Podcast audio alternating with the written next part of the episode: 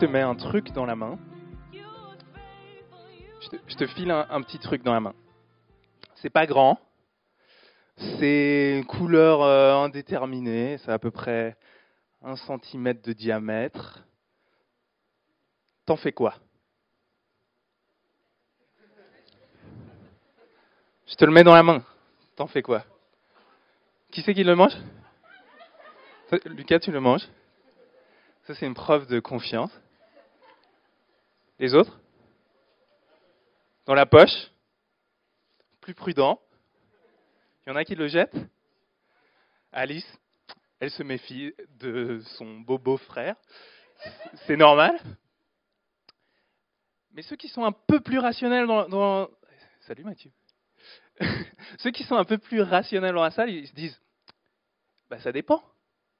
C'est quoi? On est d'accord? Non? Hein? Il y a Lucas qui est terre à terre. Et Attends, donne-moi plus d'informations, je ne peux pas juger comme ça. Euh, parce qu'effectivement, si je te donne un truc dans la main et que c'est un bonbon, bah, peut-être Lucas, tu as raison, mange-le. Tu vois. Je sais pas où il a traîné, mais tu peux le manger. Si c'est un mégot de cigarette, Alice, tu peux le jeter. Tu vois. Si c'est une pépite d'or, peut-être, tu vois. Comme Phil, tu, tu vas peut-être la mettre dans ta poche. Mais en fait, de ce que tu reçois, tu vas en faire quelque chose en fonction de ce que c'est.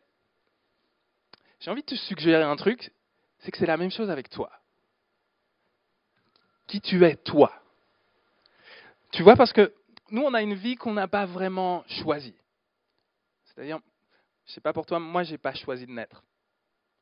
Je n'ai pas choisi d'avoir ma couleur de peau ou ma taille, le timbre de ma voix, je n'ai pas choisi. Peut-être dans une autre réalité, mais j'en doute. J'ai pas choisi mes parents, j'ai pas choisi ma langue maternelle, j'ai pas choisi la manière dont je pense. Donc en fait, tous ces trucs-là, mon existence, je la reçois. Mais qu'est-ce que j'en fais?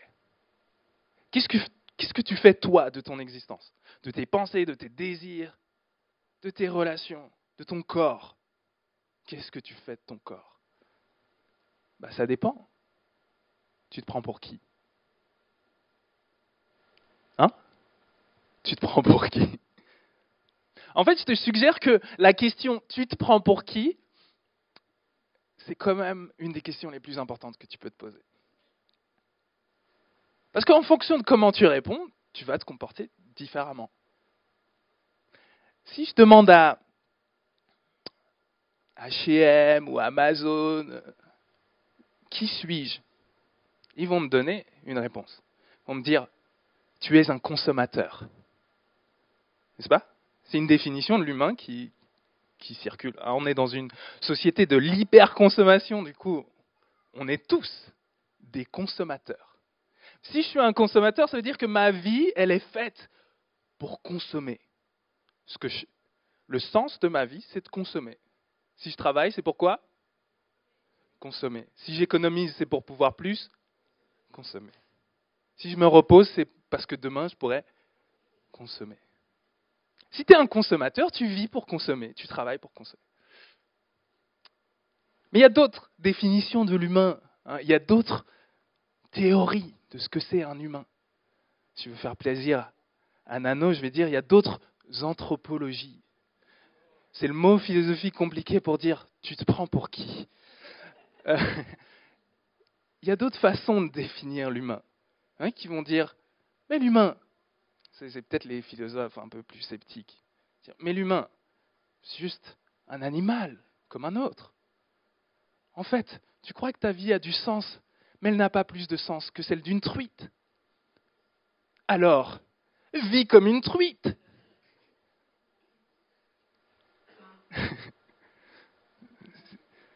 si ma vie n'a pas plus de sens qu'une truite, je peux vivre comme une truite. Je fais ce que je veux jusqu'à ce que je meure et que plus rien. Dans la Bible, il y a beaucoup, beaucoup, beaucoup de matériel pour comprendre qui tu es. Et ça part de plein d'images, parce qu'en en fait, c'est une réponse qui est complexe. Qui tu es, c'est complexe. c'est compliqué. Laisse pas Amazon te faire croire que c'est simple. Laisse pas n'importe quel philosophe te faire croire que c'est simple. Laisse pas même ta famille. Des fois, c'est le nom de famille. Vous avez déjà eu ça? Tu es qui? Moi, je suis Bignette. Je porte le nom familial. Je fais honneur à ma famille. Non, ça, c'est des réponses trop simples. La Bible, elle vient complexifier les choses. Mais je te propose qu'on regarde ensemble, du coup, une image dans la Bible qui dit ce qu'on est. Et cette image, c'est le temple. Donc je vais te dire, tu te prends pour qui? Et tu vas me répondre, pour un temple.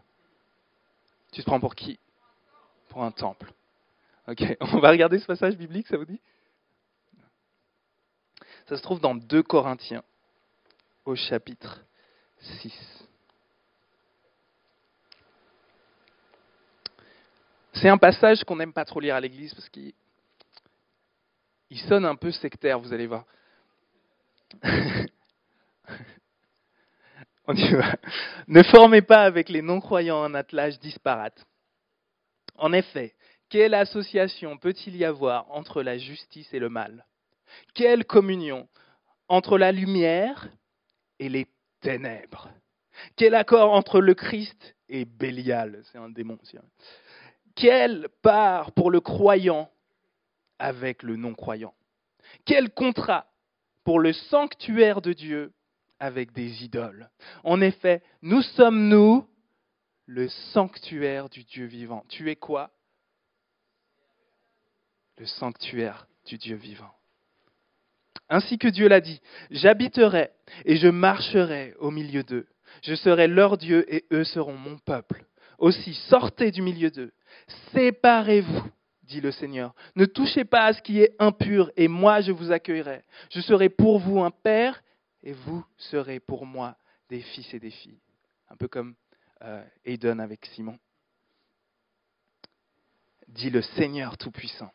Puisque nous avons de telles promesses, bien-aimés, purifions-nous de toute souillure de la chair et de l'esprit, en portant la sainteté à son achèvement dans la crainte de Dieu. Donc si je vous dis que le texte est un peu sectaire, ou en tout cas il nous donne cette impression d'être un peu sectaire, c'est qu'il dit séparez-vous des impurs. Tu sais, dans les sectes, il y a un système. Je ne sais pas si vous aussi vous, aimez bien ce truc d'aller regarder des documentaires sur les sectes. Il y en a d'autres Théo, il, me comprend. il y a un truc comme. Les, les sectes, elles fonctionnent beaucoup comme ça. Elles te séparent des autres pour avoir une emprise sur toi. Donc tu n'as plus de pensée critique. Parce qu'on te dit, non, non, non, parle plus avec ta famille, ils te, mettent des sales idées dans la tête. Viens là, écoute-moi. Ne, ne te renseigne que chez moi, c'est moi qui ai les bonnes informations. Euh, donc, on peut lire ce passage comme ça, mais ce n'est pas comme ça qu'il faudrait le lire. Parce que Paul, il n'est pas sectaire. Paul, il prêche un évangile de la liberté et de la responsabilité individuelle. Nous, ce qu'on ne veut pas ici, c'est que vous pensiez comme moi. On veut que vous pensiez comme Christ, que chacun soit libre de connaître Christ. On, a, du coup ici un passage qu'il ne faut pas comprendre comme ça. Il faut le comprendre différemment. Il faut le comprendre avec l'anthropologie que Paul veut défendre, avec la vision de l'humain que Paul a en tête. Il est en train de dire en gros, vous vous prenez pour qui? Parce que vous êtes le temple de Dieu. Vous êtes le sanctuaire du Dieu vivant. Si vous savez ça, vous allez vous comporter différemment. Mais c'est quoi un temple? C'est quoi un sanctuaire? On peut lire toute l'histoire de la Bible et la comprendre comme une histoire de temple. Même quand ça ne parle pas de temple, en fait, ça parle vraiment de temple. La Bible entière, elle fonctionne comme ça. Je vous dis, ça commence avec la création, et on nous dit qu'au milieu de la création, Dieu crée un jardin. Ce jardin, en fait, c'est un sanctuaire. C'est un lieu où l'homme va aller, et puis Dieu va le rejoindre là-dedans, pour communier avec lui, pour passer du temps avec lui. Voyez, euh, ça c'est l'image de la communion que Dieu veut avoir avec nous. Il veut marcher avec nous. Il veut nous emmener dans cet endroit d'intimité avec lui. Mais il se passe quelque chose. Vous vous rappelez du Jardin d'Éden, il se passe quelque chose. Il y a un serpent qui vient. Le serpent vient dans le jardin. Et la responsabilité de l'humain dans le jardin, ce serait de dire dehors, n'est-ce pas? Il y a un serpent qui vient dans ton temple, qu'est-ce que tu fais? Dehors. Au lieu de faire ça, l'humain va dire c'est marrant un serpent qui parle. Qu'est-ce qu'il peut avoir de beau à me dire? C'est pas mal ces idées. J'aime bien ce qu'il dit. Je vais peut-être réarranger un peu le mobilier en fonction du serpent. Hein, la petite croix, je vais l'enlever, je vais mettre un autre truc à la place. Vous voyez, en fait, ce que fait l'humanité encore et encore et encore, c'est de laisser rentrer le serpent et de le laisser dire ce qui devrait se passer dans le temple. Le résultat, c'est qu'on se sent expulsé. On est expulsé du temple parce qu'on a suivi la voie du serpent. Dans l'histoire d'Israël, ça, se passe encore et encore et encore. Vous voyez, en fait, la Bible, elle raconte ça, c'est une image qui vient de la Bible, donc ne me dites pas que je, suis un peu trop gore, mais la Bible raconte cette histoire du sanctuaire comme Dieu qui, euh, prépare une espèce de chambre nuptiale. Ça va, c'est juste mon fils. Euh, la Bible nous parle de Dieu qui prépare le sanctuaire comme une chambre nuptiale. C'est un peu comme euh, la chambre de la nuit de noces. Dieu veut avoir cette relation d'intimité avec l'humain. Mais vous savez ça, en tout cas, si vous avez la même vision de moi du mariage, vous allez me dire, dans la nuit de noces, il doit y avoir que deux personnes. Vous êtes d'accord? Dans cette chambre, on ne laisse pas venir une troisième personne. D'accord? C'est comme ça qu'on fait. D'habitude, chez nous, c'est comme ça qu'on fait. Je connais pas tes traditions, mais chez nous, c'est comme ça qu'on fait. Quand la chambre euh, de la nuit de noces, elle est pour deux personnes. Donc quand tu laisses rentrer le serpent dans la chambre, il y a quelque chose qui va se briser tu es expulsé de la chambre en fait. Voyez? Donc la Bible, elle nous raconte cette histoire, encore et encore, que Dieu veut faire un temple chez les humains, pour que les humains puissent venir se rapprocher de lui, que lui se rapproche d'eux, qu'il y ait cette communion, de marcher avec lui, de connaître Dieu et d'être connu par lui. Sauf qu'à chaque fois, on invite le serpent dedans. Et à chaque fois, on se fait expulser. Donc si vous allez dans le livre qui est au milieu de la Torah, la Torah c'est les cinq premiers livres, c'est les livres les plus importants de l'Ancien Testament pour les Juifs, et au milieu, il y a tout un livre consacré au sanctuaire. Voilà ce qui se passe pour que le sanctuaire soit au centre de notre vie. C'est-à-dire le lieu où on rencontre Dieu, où on est rencontré par lui, ça doit être le centre de la vie d'Israël. Et donc il y a tout un livre entier pour dire voilà comment il faut garder le sanctuaire pur. C'est une histoire de pureté. C'est-à-dire que, en fait, la pureté, ça définit ce qui peut rentrer ou non dans la chambre nuptiale. Hein, vous voyez? Genre les photos de ton ex, ça rentre pas dans la chambre nuptiale. Hein? Vous voyez ce que je veux dire? Il y, a, il y, a, plein de choses qui ne peuvent pas rentrer dans la chambre nuptiale. Et du coup, quand on lit ce livre, le Lévitique, c'est un peu bizarre parce que ce n'est pas la même culture que nous, donc on ne comprend pas tous les, les signes, les symboles, pourquoi ça c'est impur, pourquoi ça c'est pur. Mais l'idée c'est ça. Au niveau symbolique, on vient nettoyer tout ce qui doit être nettoyé. On vient se défaire de tout ce qui ne, n'affirme pas la pureté de Dieu. Donc, euh, si Dieu, c'est le Dieu vivant, le Dieu de la vie, c'est celui qui est, ça veut dire que il est vivant comme, comme, comme si le soleil était vivant. Vous voyez ce que je veux dire? C'est une puissance de feu. Voilà. Donc ça, c'est Dieu. Et nous, souvent, dans notre vie, on est attaché à la mort, la négation de la vie, la négation de Dieu. La mort au sens du péché, hein, au sens de, on fait des trucs qui vont contre la volonté de Dieu, on trahit, on ment, etc. La mort au sens de l'idolâtrie, on laisse venir le serpent, venir d'autres choses, venir être le centre de nos vies. Mais la, la mort aussi au sens symbolique. On s'associe à des trucs qui symboliquement sont mortels et qui passent. Par exemple, euh, pour euh, Israël ancien, quand tu perds du sang, en fait, tu perds un liquide vital. Du coup, tu es associé à la mort, donc tu es impur. Quand tu es, malade, quand tu as des maladies de peau et tout ça, tu es impur. Tu portes la mort sur toi, tu ne peux pas rentrer dans le sanctuaire. Donc, en fait, la Bible va, dans ce, ce passage-là, dans ce Lévitique, ce livre du Lévitique, va montrer comment il faut faire pour se purifier. L'idée, c'est pas que Dieu a peur d'être contagié par ta saleté. Vous croyez que le soleil, il a peur des ténèbres? Le soleil, il n'a pas peur de ce qui. Si la lune pouvait aller rencontrer le soleil, le soleil, il n'aurait pas, pas peur. Hein. Dieu, il n'a pas peur du péché des humains, il n'a pas peur de se salir. Hein.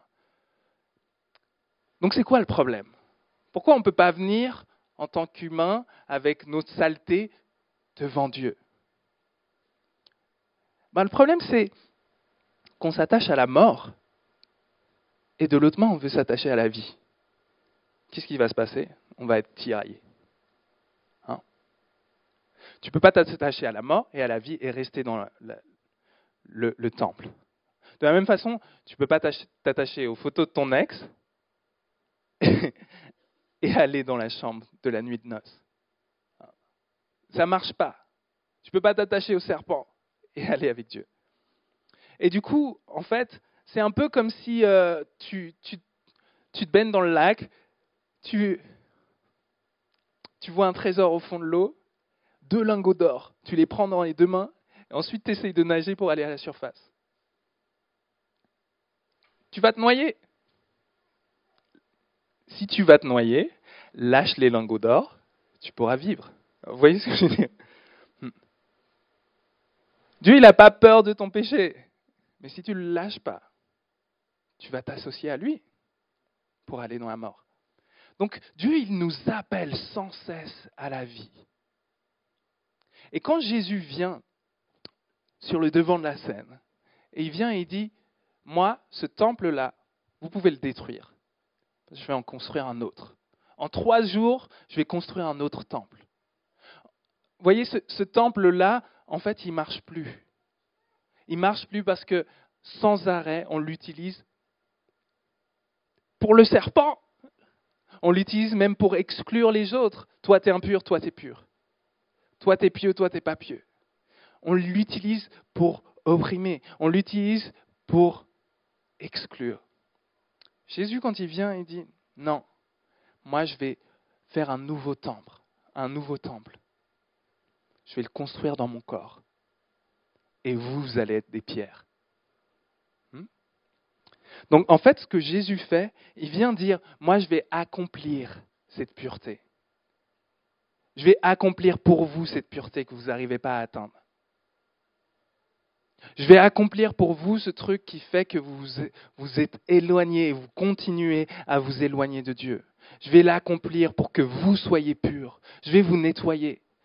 Je vais vous nettoyer à l'intérieur. Vous serez purs. Vous allez être déclarés purs, juste, saints. Et, voyez, on a, on a Jésus qui vient nous promettre une chose merveilleuse. Il vient nous dire que il vient nous dire que Dieu lui-même prend sur lui notre pureté. Dieu lui-même vient te déclarer pur. Donc par son corps, il, a donné sa vie pour que toi, tu puisses être pur, pour que toi, tu puisses connaître ce que c'est d'être le sanctuaire de Dieu, voyez, en fait, là, ce que c'est d'être le sanctuaire de Dieu, vous vous rappelez ce qu'on a dit? C'est quoi le sanctuaire de Dieu? C'est le lieu où le ciel et la terre se rencontrent. Hein. C'est le lieu où on rencontre Dieu. Ça veut, dire que le but du temple, c'est l'amour. Aimer Dieu et être aimé par lui. Aimer Dieu et être aimé par lui. Tu te prends pour qui? Pour pour qui tu te prends? Pour un temple? Pour quelqu'un qui est censé. Le sens de ta vie, c'est d'aimer Dieu et d'être aimé par lui. Et il n'y a pas de chose plus précieuse pour toi. Vous savez, à un moment donné, on va finir cette vie sur Terre et on aura le, privilège de voir Dieu face à face. Il n'y aura, plus de, il y aura plus, de, plus de séparation entre lui et nous. Mais d'ici là, on peut déjà voir Dieu. On peut déjà goûter aux prémices de ce que c'est d'aimer Dieu et d'être aimé par lui. On peut contempler Dieu. C'est le, c'est le sens de ta vie. Tu es, né pour ça. Tu es né pour pouvoir voir Dieu, pour pouvoir l'aimer, pour pouvoir te donner à lui et pour pouvoir le recevoir. Et c'est pour ça que Paul dit,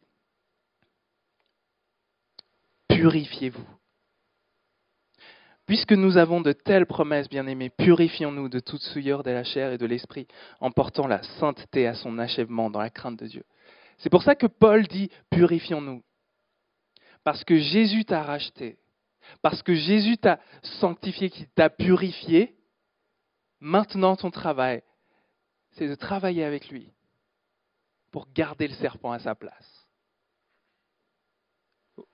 Vous voyez Dans un autre passage, peut-être le mettre, Gérard. Euh, il va dire, euh, c'est dans 1 Corinthiens 5, Purifiez-vous du vieux levain pour être une pâte nouvelle, puisque vous êtes sans levain, car le Christ, notre Pâque, a été sacrifié. Il y avait un rite à la Pâque qui était de, dire, on va dans la maison et on prend tout ce qui est du levain. Tout ce qui a du levain dedans, on le sort et on le jette. Donc tu passes dans toute ta maison et tout ce qui a du levain, tu le jettes. C'est un symbole. C'est-à-dire tout ce qui est impur chez toi, tu vas le prendre, tu vas le jeter. Paul y dit, vous êtes sans levain. Ça veut dire quoi? Vous êtes pur. Il n'y a pas d'impureté, vous êtes pur. Parce que Dieu vous aime, parce que Dieu vous a racheté. Il vous lave de vos péchés, il vous lave de vos fautes. Vous êtes plus coupable devant Dieu. Vous êtes sans reproche. Au-delà de reproche, Dieu te voit et il n'est pas, il ne dit pas, bah, ok, je dois l'accepter. Il t'aime et il t'a consacré à lui. Mais parce que tu es consacré, il dit, alors, passe chez toi et enlève le levain. Puisque vous êtes pur, purifiez-vous. Donc, euh, voilà ce que Paul nous dit. Il nous dit, vous êtes des temples. Donc la question de s'associer avec des autres, des non-croyants, etc., c'est la question de l'influence. Un truc que Paul sait, c'est que si on est des temples, si on est fait pour aimer Dieu, c'est que si Dieu n'est pas au centre de ta vie, tu vas avoir quelque chose d'autre au centre de ta vie. Si on est tous faits pour être des temples, s'il n'y a pas Jésus au milieu de ton temple, il y a quelque chose d'autre. Et un truc que Paul sait, c'est que l'amour, il est contagieux. L'amour, c'est contagieux. Ce que ma femme aime, je commence à l'aimer. Même Harry Potter.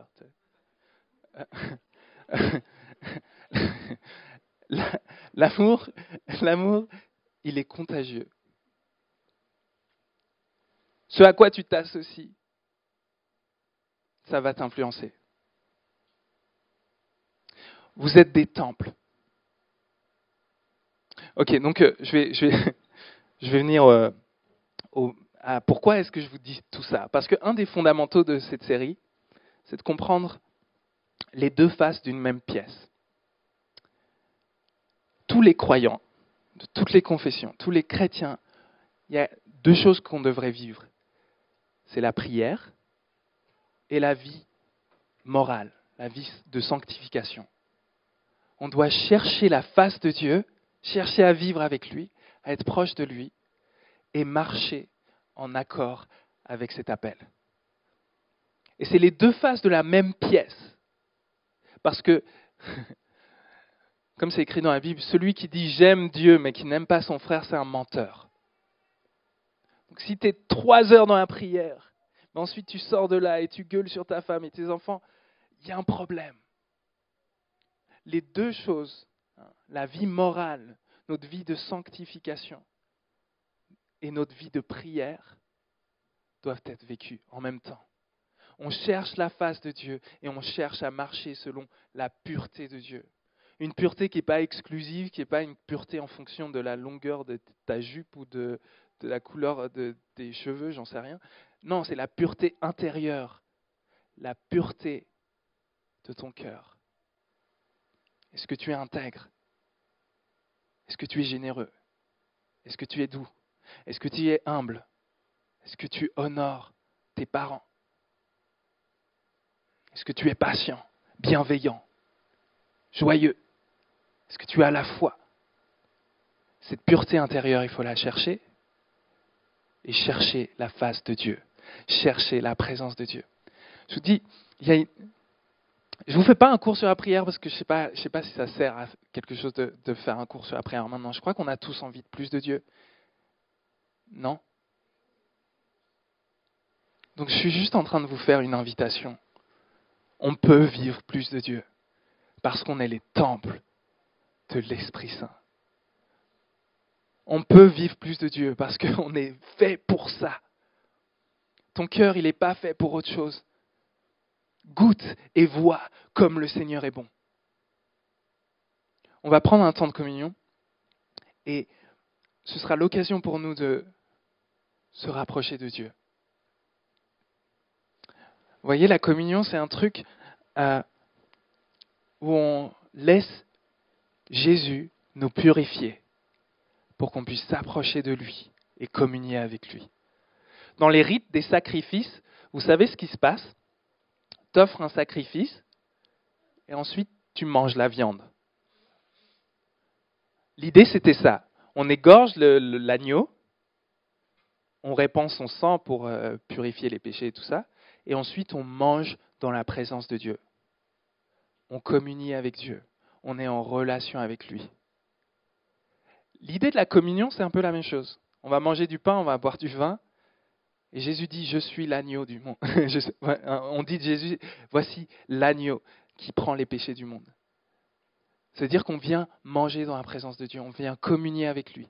On l'invite non seulement à nous purifier, on l'invite à venir remplir nos vies, nous qui sommes son temple. Donc on va vivre ça ensemble, de devenir en fait, de, de continuer à être le temple de Dieu qui se laisse purifier par l'Esprit de Dieu. Et euh, si, c'est un peu là, si tu as l'impression que tu c'est la première fois que tu entends ce message ou c'est la première fois que tu peux répondre à ce message, bah, c'est une invitation pour toi aussi. Tu peux communier avec Dieu. Tu peux rencontrer Dieu. Ok. Donc euh, je vais euh, introduire le pain et le vin et puis ensuite on, pourra s'approcher. Dans la nuit où il allait, il allait être livré, Jésus prit du pain et il le rompit. Et il dit, ceci est mon corps qui est donné pour vous. Faites ceci en mémoire de moi. Et après le repas, il rendit grâce, il fit la même chose avec la coupe, il présenta la coupe et il dit, ceci est le sang de la nouvelle alliance. Faites ceci en mémoire de moi. Seigneur Dieu, on te prie pour, euh, pour ce pain, on te prie pour ce jus de raisin, que ça devienne un moyen pour nous de communier avec toi, d'être en lien avec toi, d'être, d'être purifié par toi, nettoyé par toi, mais aussi d'être envoyé par toi dans le monde. Viens Saint-Esprit, donne-nous ta présence dans ce moment. On a, on a envie de rien de moins que toute ta présence dans ce moment, Seigneur. On a besoin de toi. Viens Seigneur, Remplis nos cœurs, remplis nos vies, pardonne nos fautes, enlève-nous notre culpabilité, enlève-nous notre honte et apprends-nous à marcher selon tes voies, Seigneur Dieu. Au nom du Père, du Fils et du Saint-Esprit. Amen.